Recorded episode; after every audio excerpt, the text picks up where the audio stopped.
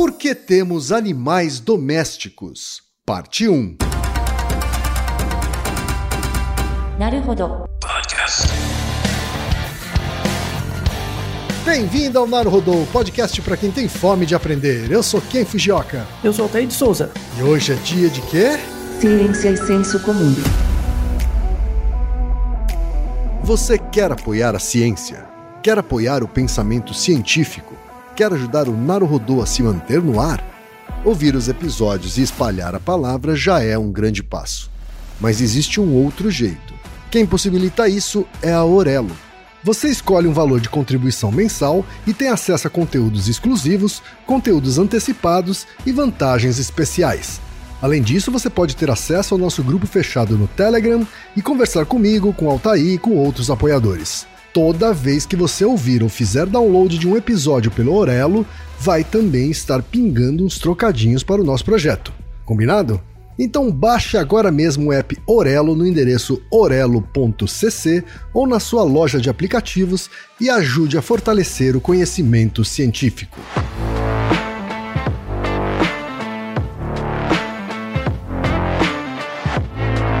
E chegamos ao momento Alura. Querido ouvinte, querido ouvinte. Você quer dar um verdadeiro mergulho no mundo da tecnologia? Migrar para uma nova carreira? Aprofundar-se nessa carreira? Então assine a Lura agora mesmo. Você vai estudar, praticar, discutir e se aprofundar em uma plataforma que respira tecnologia. Na Alura, você terá acesso completo ao conhecimento, onde e quando você quiser, com novos cursos todas as semanas.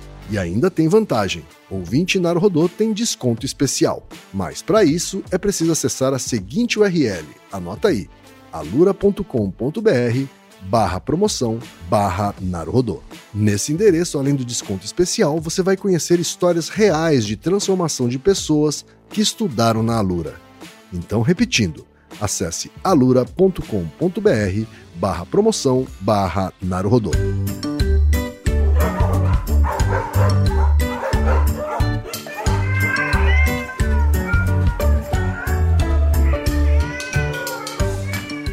Altair, temos pergunta de ouvintes, Altair. Essa é uma pergunta polêmica, tá? Levou um bom tempo para respondermos, mas é uma pergunta sobre uma discussão que ainda está muito, muito na infância. Uhum. né? Eu acho que esse episódio vai fazer muito mais sentido daqui a algumas décadas, na verdade. Porque é uma discussão ainda bem inicial. E se tem algum episódio que eu tenho medo de que a gente seja cancelado, vai ser esse. Que cancelado que é, Altair? Nós temos uma audiência de altíssimo É. nível. Mas nem todo mundo é obrigado a gostar das obviedades, às vezes, né? Fazer o quê? Gostar ou não gostar é uma coisa. Agora, cancelar ou lidar como um adulto é outra, né? É, então. Mas, no entanto, a primeira ouvinte que mandou o e-mail, Hum. o primeiro e-mail, né, é de uma ouvinte que es- expressa exatamente a mensagem geral desses dois episódios. O e-mail a que o Altair se refere é da Giovanna Pignata Mazer Schiavinato, que é arquiteta e mora em Sertãozinho, São Paulo, Altair. Ela diz o seguinte: Gostaria de saber por que criamos animais domésticos. Eu tenho um cachorro e um gato e minha família tem um pet shop. Então adoramos os animais, mas eu sempre penso que eles são nossos escravos mantidos em cárcere privado e obrigados a nos amar. Acho que ter animais é um desejo de consumo humano totalmente egoísta, que só busca satisfazer nossa necessidade de receber carinho e afeto. Os animais não precisam de nós. Mesmo quando pensamos que eles precisam e adotamos um cachorro de rua que está passando necessidades, o fato é que não haveriam cachorros de rua se não os domesticássemos. Eles estariam na natureza vivendo suas vidas. Nós não só domesticamos, como também fazemos, entre aspas, melhoramentos genéticos para que eles atendam cada vez mais os nossos desejos. Em vários episódios ouvi o Altair fazer comentários nesse sentido, dizendo que os animais domésticos são nossos escravos. Por favor, Altair, discorra mais sobre este assunto. A escravidão dos animais é tão normal hoje em dia quanto um dia foi a escravidão dos humanos? Será que um dia iremos declarar a abolição da escravatura animal? Desde que eu conheci o Naruhodô, vocês tornaram mais agradáveis minhas tarefas do dia a dia. Muito obrigada pelo excelente trabalho. A gente é que agradece pela excelente pergunta, Giovana. Então, pode encerrar o episódio agora, não precisa falar mais nada. É, tipo, o, que a gente vai, o que a gente vai fazer nos dois episódios é criar argumentos para justificar essa obviedade. É. Assim. Mas essa pergunta não veio só da Giovana. A gente também tem o um e-mail do Henrico Reis Barbosa, que é de Belo Horizonte, Minas Gerais, e é mestrando em engenharia elétrica pela Universidade Federal de Minas Gerais. Pergunta mais direta: Por que humanos fazem carinho em bichos de estimação? Isso faz algum sentido para a própria espécie dos pets? Por exemplo, cães e gatos fazem carinhos entre si? Viajando na pergunta, a partir de agora sou tutor de alguns bichinhos e acho que já observei gatos se acariciando, mas ainda não vi cachorros. E pensando nos humanos, às vezes acariciamos os cabelos uns dos outros e esfregamos as mãos nas costas em momentos de tristeza. Esse ato de acariciar é prevalente entre animais? Chuto que talvez entre mamíferos, mas não faço ideia. Enfim, muito obrigado por todo o trabalho e por fazer esse podcast sensacional. A gente aqui agradece, Henrico. Obrigado. Temos também a pergunta do Gabriel Martins, que mora em Praia Grande, São Paulo e é arquiteto. Ele diz o seguinte: comecei a ouvir o podcast recentemente através do Spotify. Gostaria de dar os parabéns e dizer que fiquei muito feliz de existir um podcast assim sobre curiosidades que muitas pessoas julgam inúteis, mas que me interessam muito. Gostaria de sugerir um assunto. Outro dia me peguei pensando sobre a castração de nossos animais. Existe alguma possibilidade disso atrapalhar na evolução deles, já que talvez certas características acabam não sendo passadas para descendentes? Não pesquisei mais a fundo sobre o assunto na esperança de vocês lerem meu e-mail e se interessarem por ele. Chegou a hora. É, chegou também o e-mail, tá aí, finalmente, do Pedro Chiarelli, que é estudante de programação e mora em Belo Horizonte, Minas Gerais. Ele diz o seguinte: recentemente minha sogra adotou uma gatinha e essa gata tem a liberdade para entrar e sair de casa quando quiser e de vez em quando a gata caça e mata algum animal selvagem, seja um pássaro, um pequeno mamífero, insetos, aracnídeos, entre outros. Em seguida, ela geralmente não chega a comer suas presas, e em algumas ocasiões a gata até chega a levar suas conquistas para os donos, que acham aquilo incrível por acharem que estão vendo como a natureza funciona de verdade. Já li algumas matérias dizendo que animais endêmicos de certos lugares ficaram ameaçados de extinção ou até mesmo foram extintos por causa de nós humanos, por levarmos um predador que não era nativo para lá. Mas as matérias que eu li diziam sobre predadores selvagens que transportamos, às vezes sem querer, por exemplo, lagartixas, aranhas, ratos, insetos, etc. Porém, não mencionaram o impacto dos animais domésticos.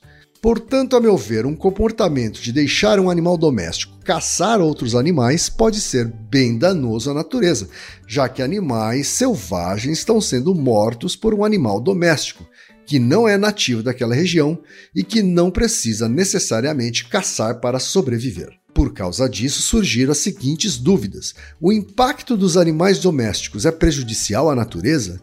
Se sim, o quão danosos eles são ao meio ambiente? Como podemos evitar que nossos melhores amigos afetem a fauna e a flora?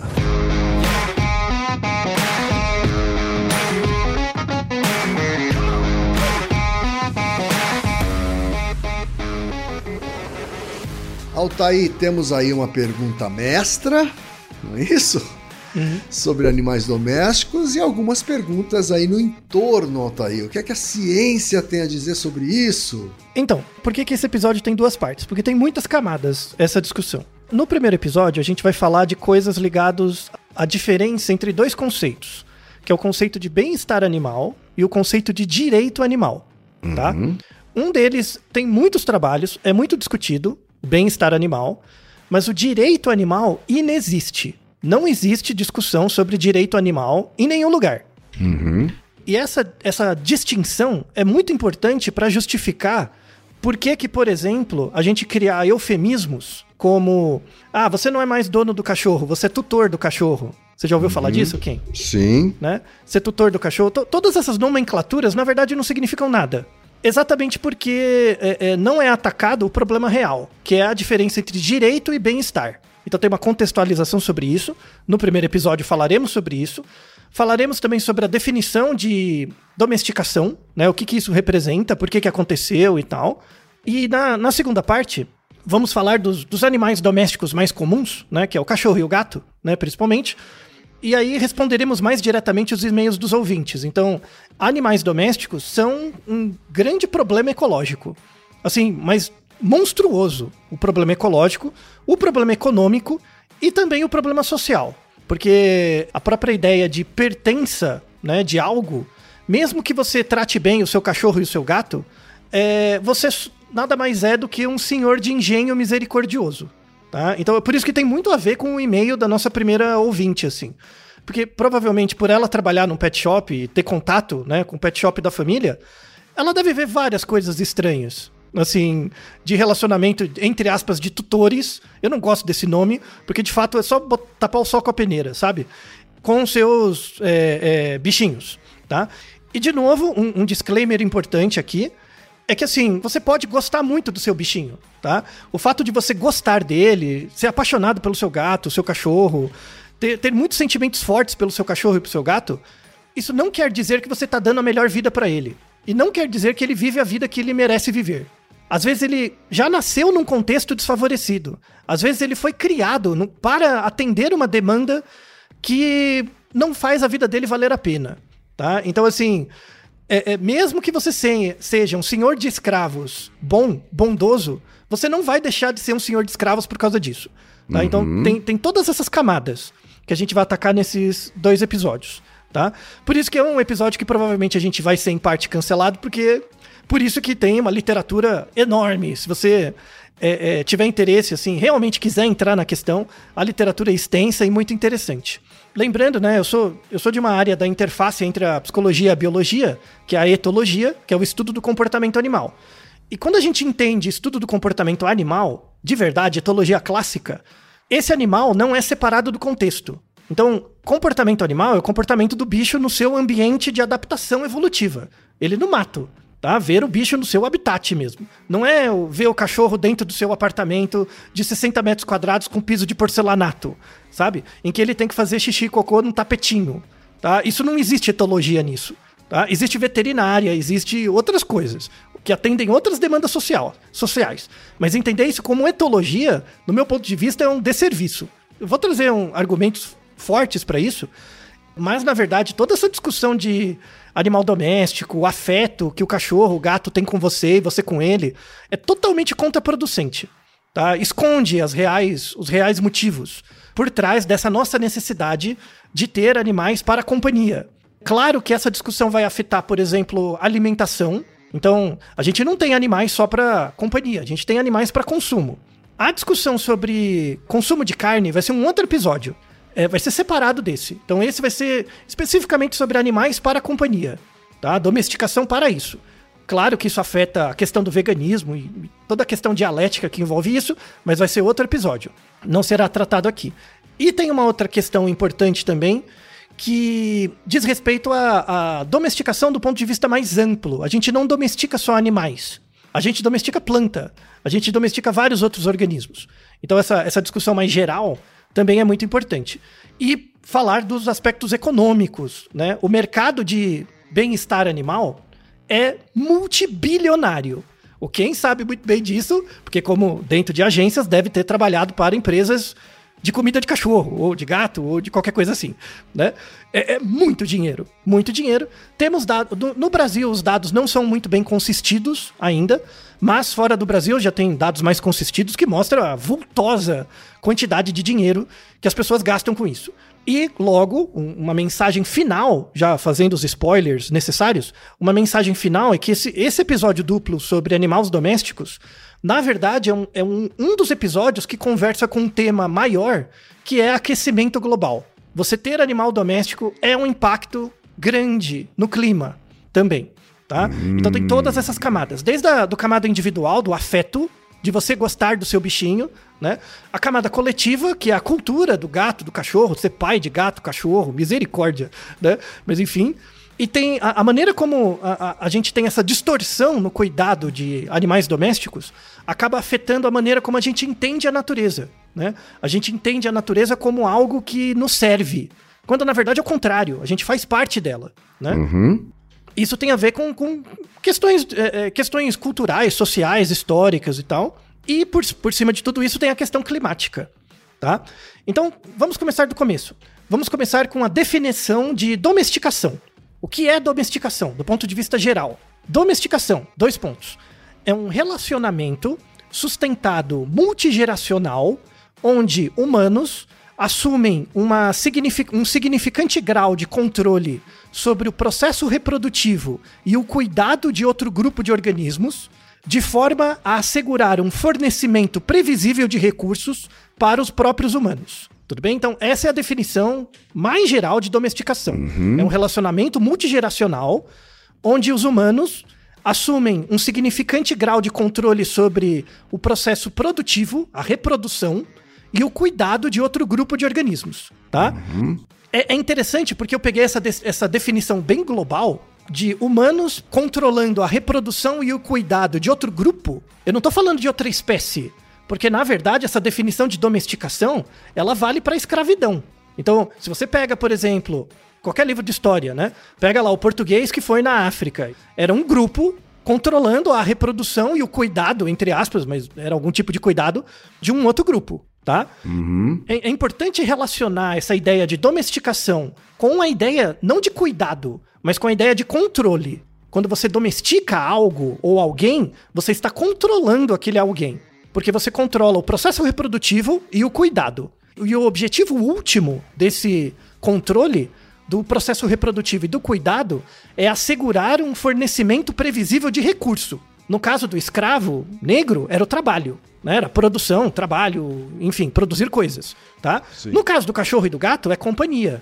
É uma produção, é um recurso. Afeto. Afeto é um recurso. Nunca foi tão valorizado quanto hoje em dia. O que você gasta de dinheiro por mês com coisas que, na verdade, são fontes de afeto para você, fontes de afeto no sentido de, de proximidade, não está escrito. Então, é, é, muito importante essa definição inicial. Domesticação não é relacionado com cuidado, é relacionado com controle. Isso é muito importante. Uhum. Agora eu vou dar a definição de domesticação para biologia. Eu criei primeiro uma definição bem geral, que vale para qualquer área.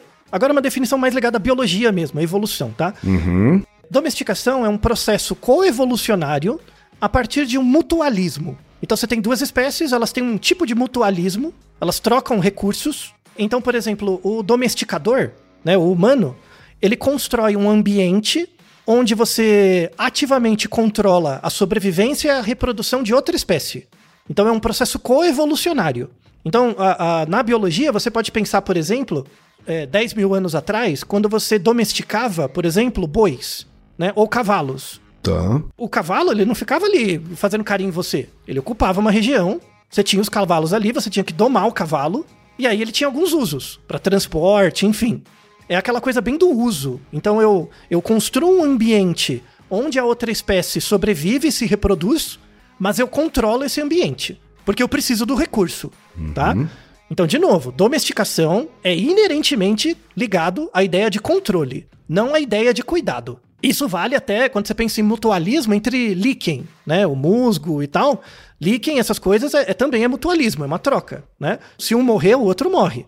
Mas uhum. é um controle, é um controlando o outro, tá? Não tem uma ideia de cuidado. Isso é muito importante, tá? Essa, essa distinção inicial. E aí, quando que a gente, nós humanos, quando que nós começamos a domesticar coisas? Os primeiros organismos que nós domesticamos a rigor são é o cachorro e a ovelha. Tá. Mais ou menos, tá? Então é, é, varia um pouco, né, da, do, na literatura, mas em torno de 20 mil anos atrás começou a domesticação de cachorros primeiro e depois ovelhas. E por que começou, né? Por quê? Tem várias teorias, mas uma, um, a, a teoria mais sólida hoje em dia tem a ver com o clima.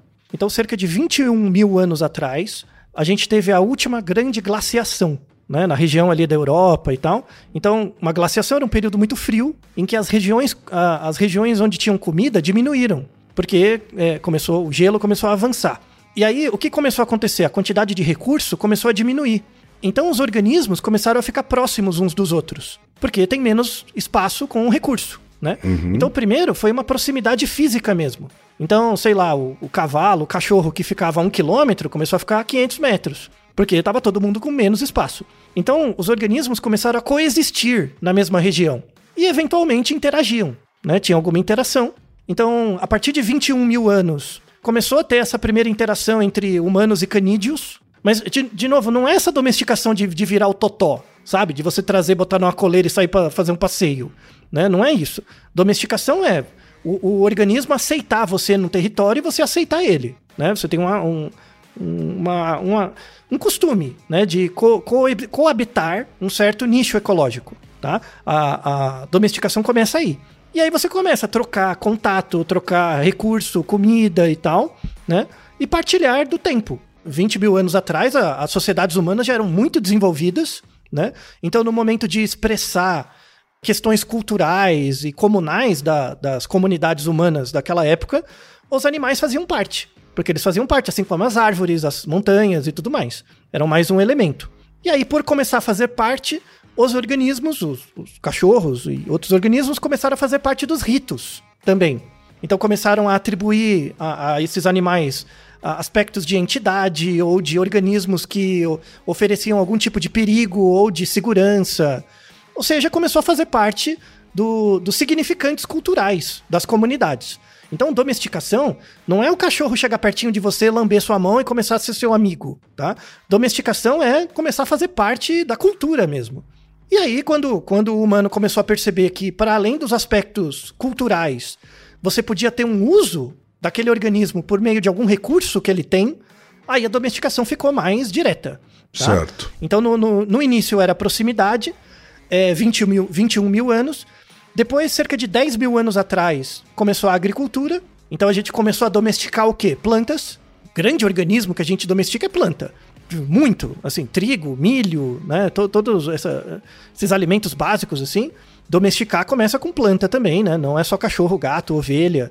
Então, até 10 mil anos atrás, tem um período que chama transição neolítica, né, na região da Eurásia, do norte da África e na América Central, as comunidades ali, né, no crescente fértil, ali no Nilo e tal, as comunidades já, a domesticação já era ampla, seja de planta, cachorro, ovelha, cavalo, boi, tudo servia como recurso. Uhum. Tá? Então era. Né?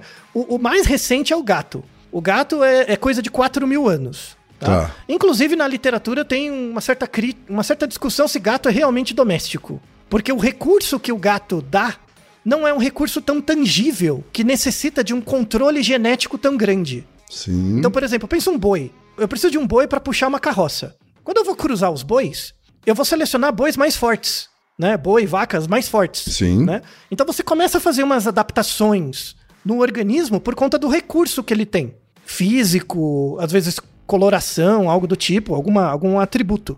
No caso do gato, o gato não. Ele, assim, a, a seleção dele é, é só pelo contato, né? Pela proximidade. Então não, não, não teve uma pressão tão grande para modificação genética do gato. Tanto é que facilmente um gato de casa pode ficar feral vai por ambiente e aprende a se virar e vira um gato feral e começa a virar problema ecológico, né? Que a gente vai discutir mais no segundo episódio.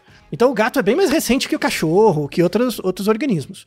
O que não é vantagem e desvantagem nenhuma. É só uma característica de como a gente é e como nós humanos, por conta da nossa engenhosidade, da nossa capacidade mesmo de criar coisas, um objetivo último dessa criação é para estabelecer controle né? Para estabelecer controle sobre o ambiente.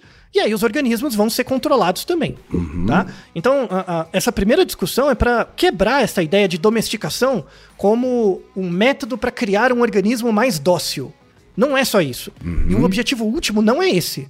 Você ter um organismo mais dócil é quando o recurso que você quer dele é o cuidado. Tá. Você quer que ele, ele seja uma companhia para você. Eu, eu desafio, eu convido as pessoas é, boa parte dos nossos ouvintes não é muito bicho de fazenda. Mas pega, por exemplo, um boi Nelore. Um boi Nelore é um puta bicho bravo. Se você entrar ali na região dele, ele te mata, de verdade. Sabe? Ele não é bonzinho. Você tem lá os bois, as coisas ali, no, né, numa fazenda, não precisa ser nem gado extensivo, assim. O bicho, é o bicho é maldito, assim, ele não tá nem aí para você. Então você chega um pouco mais perto do que seria domesticação mesmo. Claro que você pode ter organismos dóceis, mas não é o objetivo último de domesticação daquele organismo, especificamente. Então isso é muito importante. Definindo domesticação, o papel, o sentido, o uso e tal, de novo, a, a, as referências estão imperdíveis, a gente entra numa questão mais moderna. Ah, aliás, antes, uma curiosidade. o Ken, como um grande leitor da Bíblia, né, católica, você sabia, Ken, que a, a Bíblia diz que, versículo, que é errado ter animal de estimação? Ah, é? É verdade. Está em Levítico, sabia? É, lógico que eu não sabia, né? Altair? Então, é, exato. E, e Levítico, Levítico, capítulo 19, versículo 19, diz o seguinte, abre aspas. Obedeçam as minhas leis. Não cruzem diferentes espécies de animais. Não plantem duas espécies de sementes na sua lavoura. E não usem roupas feitas com dois tipos de tecido. A gente faz tudo errado. Verdade. Tudo errado. né? Se você é um bom cristão, já tá perdido, já. Né? Já tá errado. Mas tudo bem, só trazendo esse argumento também antropológico, né? Não é argumento de nada, mas enfim, né? Pra quem precisa desse tipo de chancela, Aham. né? Beleza, já mostra que você tá vivendo no pecado. Mas enfim, né? né? Assim, domesticação tudo bem e tal. Mas como que essa discussão pro bem-estar animal evoluiu? É uma discussão muito recente. Começou nos anos 60 e 70 do século passado. É bem recente. Então toda a nossa história é dominação mesmo, tipo domesticar. E aí eu estou expandindo o conceito de domesticação para domínio de outros grupos humanos. Tá? Aham. Porque se eu domino você, controlo o seu, seu processo reprodutivo e de recurso, eu tô te domesticando, só que vira escravidão. Sim. Então, é, tem, existe esse paralelismo, tá? Entre domesticação e escravidão. Tem esse paralelismo, é bem descrito. Inclusive, tem um, um texto da. é, é, eu acho fantástica essa intersecção com o direito. Como você cria leis, né? Tem um texto fantástico de uma, uma pessoa que fez um esforço terrível. Ela agrupou, né? Esse. É, é- é fantástico esse trabalho. Ela fez um, um compilado dos preços de diferentes escravos desde a Mesopotâmia até o século XVIII na Inglaterra. Tá. Quanto em média custava um escravo humano, tá? Quanto em média custava? E de forma muito interessante, desde a Mesopotâmia até, até os, eh, mil, os anos 1800, o quanto um escravo em média valia era meio que a mesma coisa. Que a mesma coisa que o quê? O, o método que ele utilizou era assim: quando uma, um cidadão, vai, uma pessoa livre, cometia um crime, Uhum. quanto que ela tinha que pagar de multa e qual era a pena que ela recebia. Certo. E quando um escravo cometia o mesmo crime, quanto que ele pagava de multa e qual era a pena. Uhum. Então essa era a dosimetria que ele utilizava. Tá. Então, por exemplo, em média, né, ao longo de todas as culturas, um escravo vale, né, em média, 33% de uma pessoa livre. Ele vale um terço Tá de uma pessoa livre. Uhum. Tá? Então, se ele, era, se ele cometeu um crime, ele era condenado, é, em geral, a uma pena três vezes maior né, do que o- uma pessoa livre, e ele tinha que pagar uma multa, em média, três vezes maior. Né? Agora, se ele era um escravo liberto, né, um escravo que foi libertado, o valor dele era 53% de um, um cidadão. Ele varia metade, só de um cidadão Certo. né? E, e o mais interessante é que isso é constante em todas essas culturas. E aí dá pra fazer um paralelo muito interessante entre um preço de um prato de comida básico, né, uma refeição, e uma refeição de cachorro e gato. Tá. Sabe qual é a relação? Não. A mesma. Um terço. Rapaz. É a mesma. É fantástico. Fantástico. É, é- Nossa, não é interessante Esse- esses paralelismos? De novo, as referências estão imperdíveis, né? Então, é- essa discussão né, da, da, da questão do direito animal não existe, ainda é muito incipiente, né? Mas assim, chegou nos anos 70, pós-segunda guerra, aquela coisa da liberdade pelos direitos civis, sabe? Aquela briga toda, Sim. né? A, a discussão das minorias. É, é muito recente a questão da, da abolição da escravatura e tudo mais, né? Começou a, a resvalar nessa ideia de bem-estar animal também. E aí, o, o- entre aspas, o pai da ideia de bem-estar animal, né? É um, um pesquisador, um, um professor muito importante. Eu, eu gosto das coisas que ele escreve. Tem coisas muito interessantes, tem coisas dialéticas, mas não dá pra dizer que o cara não é bom. Assim, ele realmente é estudioso. Que é o Peter Singer. Não sei se você já ouviu falar dele. Sim. Né? Ele tem coisas muito interessantes, assim. Ele é realmente um cara que tem boas, boas ideias. Assim, eu, eu discordo de algumas coisas dele, mas não dá pra dizer que o cara não botou um fosfato na- nas coisas que ele argumenta. Ele escreveu um livro, em 1975, chamado Animal Liberation Liberação Animal. Tá. né? E aí, ele é o pai do- da ideia de bem-estar animal. Mas aí é muito interessante, porque é, é dialética a coisa que ele coloca. É muito importante notar que o Peter Singer, ele, ele tem uma visão utilitarista das coisas. Uma visão utilitária e uma visão consequencialista das coisas. O Peter Singer, nesse livro, ele rejeita a ideia de direito animal. Né? Tá. Assim, o, o que a gente tem que discutir é o bem-estar animal. De animais não humanos, né? Então, por, quê? por que, que tem que ter o bem-estar animal? Porque o interesse do animal, né? O interesse do animal deve ser considerado levando em conta sua habilidade de experienciar sofrimento. Então, por exemplo, se o organismo é um organismo senciente e ele é capaz de experienciar sofrimento, temos que ter um bem-estar em relação ao cuidado e à gestão do recurso que é ele. Tudo bem? Ok. Tá? Esse, esse argumento do Peter Singer é presente até no, no- nas legislações aqui do Brasil. Está na descrição uma reportagem do G1 de 2019, que o título é o seguinte: Brasil tem mais de 170 mil animais abandonados sobre cuidados de ONGs. Aí tava falando lá das ONGs e tal, né? Dos cachorrinhos, dos gatinhos e tal. E aí eles estavam falando de um projeto de lei que estava em discussão na época, que proíbe que animais sejam juridicamente tratados como coisas. Essa era a discussão. Tá. O animal não pode ser tratado como uma coisa. Esse argumento vem do Peter Singer. Tudo bem, se o animal não é uma coisa, né? É, o que diz até, até na, na- nessa discussão né, do Senado, é, diz o seguinte: que os animais são considerados, devem ser considerados seres sencientes, que sentem dor e emoção e estão sujeitos a sofrimento. É exatamente o mesmo argumento do Peter Singer.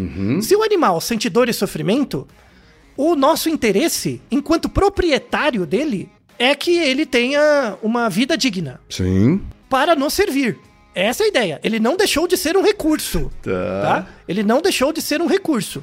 Então, na verdade, o, o- não existe a ideia de direito animal. Aham. né? O, o direito do animal à vida não existe. É completamente é, é, é, sup- é, suprimido. Sim. Tá? Ceifado, né? Pelos seres humanos.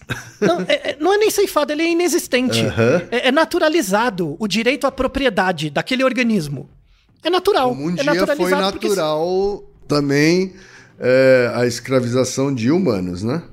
Muito bem, muito bem. Então, quando você pega, e aí tem artigos na descrição, a- a- as jurisprudências sobre o cuidado de escravos, aqui no Brasil era terra de, terra de ninguém, era treva. Mas na Inglaterra, teve ju- juízes, jurisprudentes, né, é, que tentaram pro- fazer leis para, tipo, um, um melhor bem-estar escravo, sabe? Do, do- do- dos recursos, né? Do, do negro, né? Escravizado, tá? E aí o que que acontecia, né? Quando tinha lei, né? Tinha lá, ó, você não vai maltratar o cara, sabe? Um negócio assim. Essas leis não colavam. Tinha lei, tinha jurisprudência, mas ela não colava. E por que que ela não colava? Porque ela, é, ela entra em conflito na relação entre o, o escravizador e o escravo. Então, tudo bem, eu tenho que cuidar bem do meu escravo. Mas se ele render menos, ele precisa render, né? Na verdade? Ou seja, é- é- essa coisa do, do bem-estar animal é só uma reprodução da ideia do bem-estar escravo do século XVIII e XIX. Porque nós humanos nos outorgamos o direito, nós temos o direito de ter propriedade. Isso é a base do, do nosso sistema econômico, né? É o direito à propriedade, é, é inalienável. Sim. O- A questão é a definição de propriedade. Propriedade pode ser um carro, pode ser uma casa, pode ser um cachorro, um gato, inclusive pode ser uma pessoa, tá? Sim. Mesmo hoje. Mesmo hoje, é só pensar no Brasil a figura do doméstico, né? Da empregada doméstica, do, do, né? do diarista. É exatamente isso. Então, até dando um exemplo mais concreto disso, né? De como, de como, na verdade, essa ausência de direito e a existência do bem-estar, na verdade, é um conflito. Então, por exemplo, quem, ó, imagina que a gente mora junto, tá? Eu e você moramos juntos, tá bom? E você não gosta de cozinhar. Ok. Tá bom? Aí eu cozinho. Eu vou cozinhar pra nós dois. Beleza. Só que você não gosta da minha comida. Tá. Ah, sei lá, né? Porque eu faço de um jeito, você não gosta. É, tu- tudo bem, né? Faz, faz parte. Ok. né? Aí, aí o que, que você faz? Você chama uma diarista que cozinha, Uhum. tá? Então ela, ela faz a comida. Por que, que é mais vantajoso, entre aspas, chamar a diarista, né? Por quê? Porque comigo, como eu sou seu amigo e a gente mora junto, você não, não tem nenhum, nenhum meio para mudar a maneira como eu faço a comida. Não tem nenhuma interdição, né? Por quê? Por exemplo, se você me pagasse para fazer a comida, o dinheiro é uma forma de interdição para você ter o que quiser de mim, sabe? Então, já que eu tô te pagando, você vai cozinhar desse jeito. ou limpar dessa forma. Certo. Entende? Sim. Então, quando você pega a figura, a- até a, a própria figura do doméstico mesmo, né? É, é uma pessoa que você paga e o dinheiro serve como uma intervenção para a pessoa fazer as coisas do jeito que você quer. É um tipo de serviço que, se fosse um serviço real, tudo bem. Mas aquela coisa de você chamar o empregado de, ah, ele é da família. Do mesmo jeito que você chama o cachorro. Ah, o cachorro é da família? Isso é muito zoado Sim. muito zoado. Porque você coloca a intervenção e ao mesmo tempo você não dá o status. Verdade. Porque aquela pessoa vale 33%. E aquele cachorro também vale 33% de uma pessoa. Aí é fácil fazer parte da família, né, chefe? Porque ele faz tudo do jeito que você quer. Então, na verdade, quando a gente fala, a conversa é totalmente a mesma. Você fala do bem-estar animal. Hoje a gente conseguiu evoluir o discurso para falar de direitos dos domésticos, né, das empregadas, dos empregados domésticos. E, e veja que é uma discussão super recente.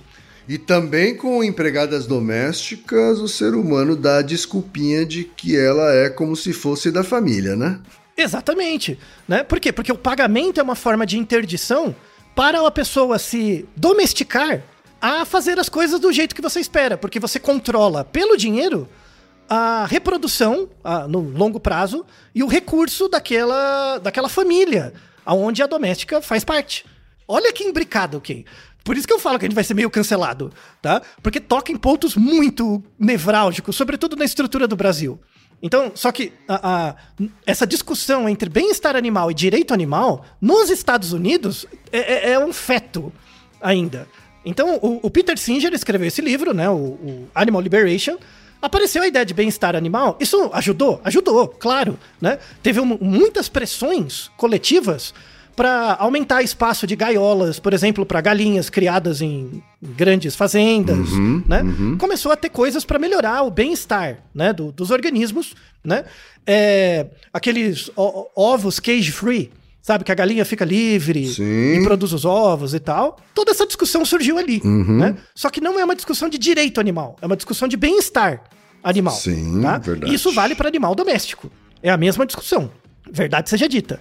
E, e tudo bem, então, se isso tudo é bem-estar animal, tudo isso que a gente vê de, sei lá, coisas orgânicas, ou carne orgânica, tudo, sabe, esse, esse label orgânico, na verdade, são de organismos domesticados, em que o processo de sobrevivência e reprodução deles é controlado porque eles são fonte de recurso, mas você dá uma condição um pouquinho melhor para eles, né? Mas você não dá direitos para eles. Os organismos não têm direitos. E, de novo, 100 anos atrás, classes de humanos não, tem, não tinham direitos. Até hoje, certas classes de humanos não têm direitos. Se você vê no jornal por aí, todo dia tem uma empresa que emprega pessoas em condições análogas à escravidão. É a mesma coisa. Então, esse- essa definição de domesticação, ela não se aplica só a animais não humanos, se aplica a animais humanos em diferentes contextos e diferentes classes Certo. tá? Então, é uma definição que vem para exatas humanas e biológicas. E aí, o que, que seria a ideia geral de direito animal? É, é uma discussão bem mais moderna, já vem dos anos 2010 para frente. Tem um livro, um outro livro muito bom de dois juristas.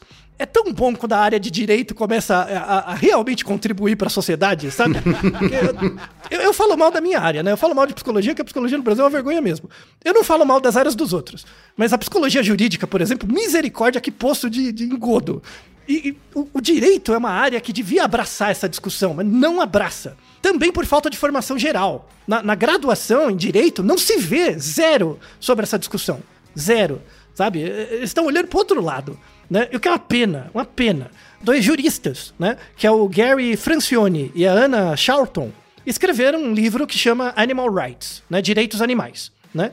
Uma abordagem abolicionista. E esse livro é muito interessante, eles colocam argumentos muito bons.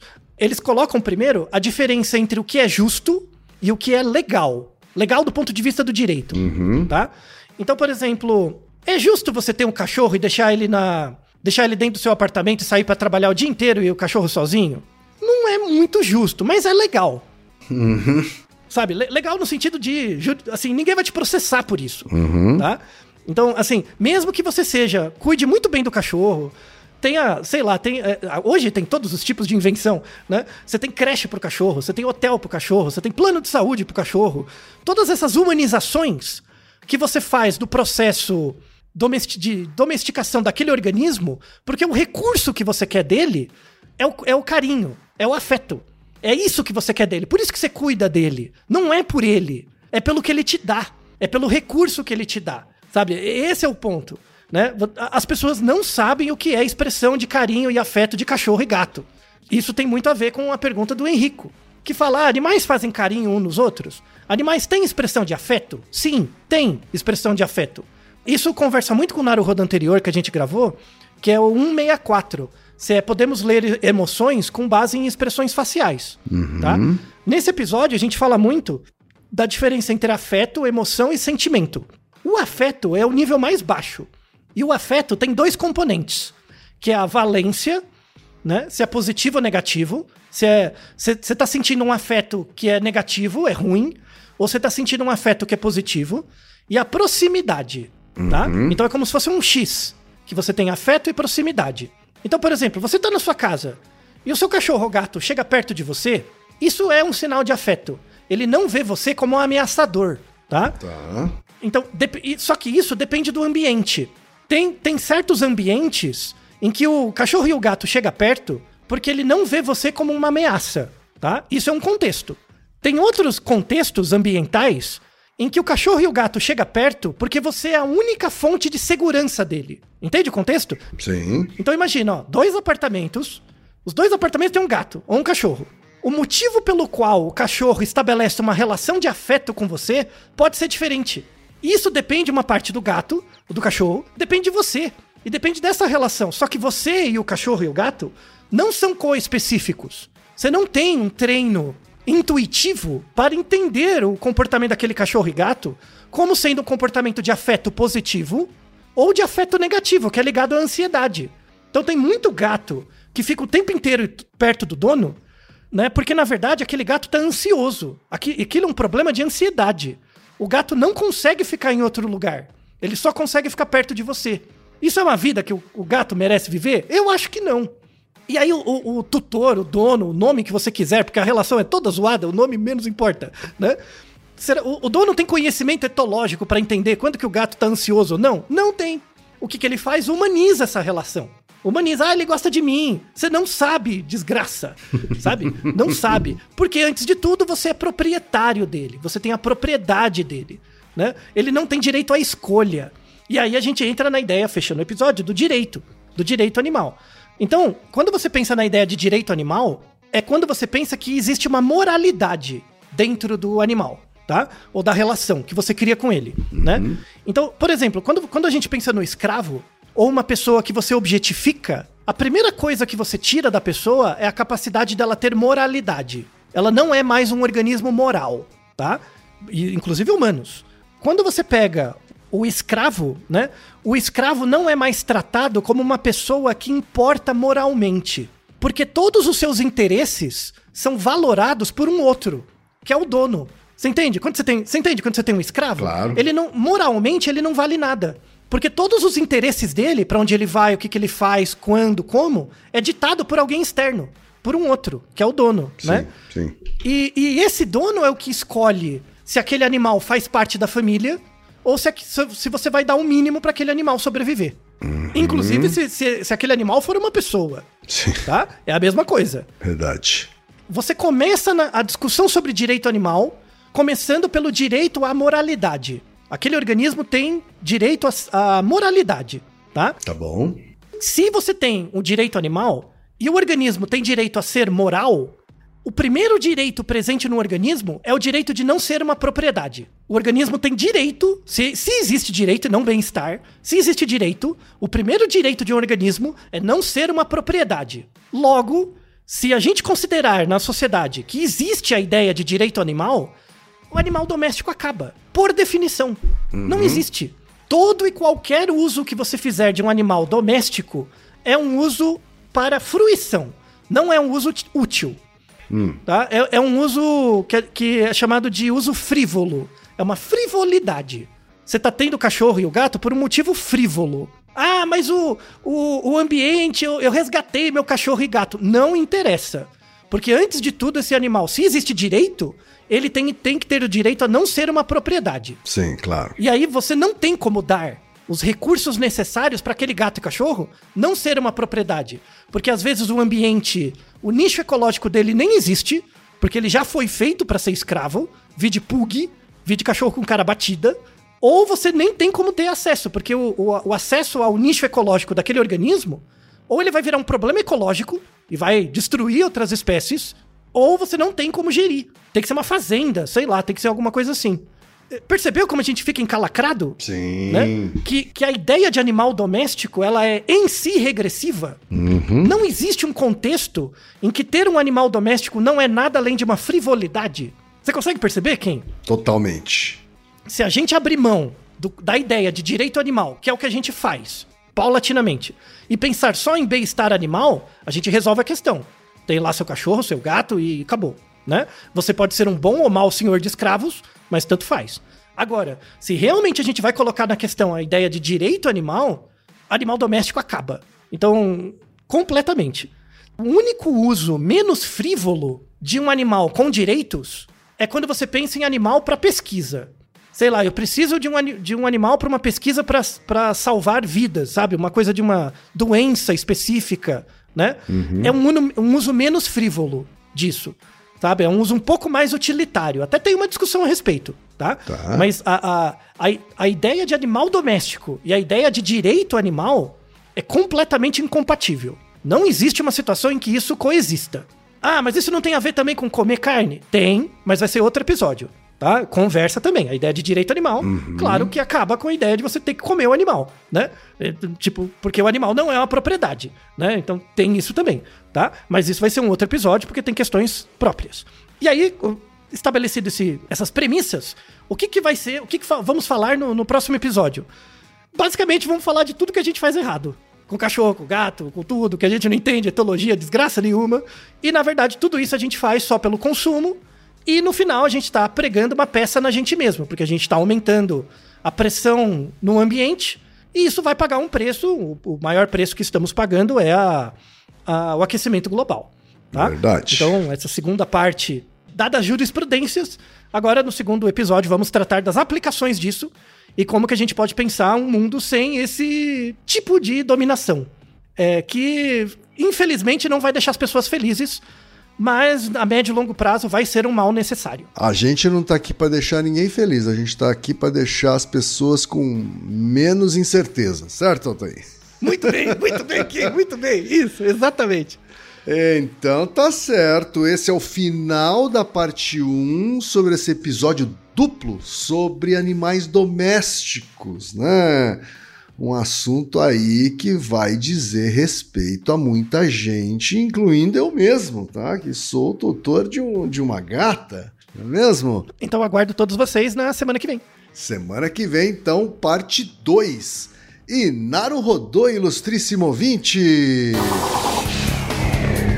E você já sabe, aqui no Naru Rodô, quem faz a pauta é você. Você tem alguma pergunta pra gente ou quer comentar algum episódio? Escreva pra nós. podcast@naruhodô.com.br. Repetindo, podcast@naruhodô.com.br. e lembre-se, mande nome completo, idade, profissão e a cidade de onde você está falando. É isso aí.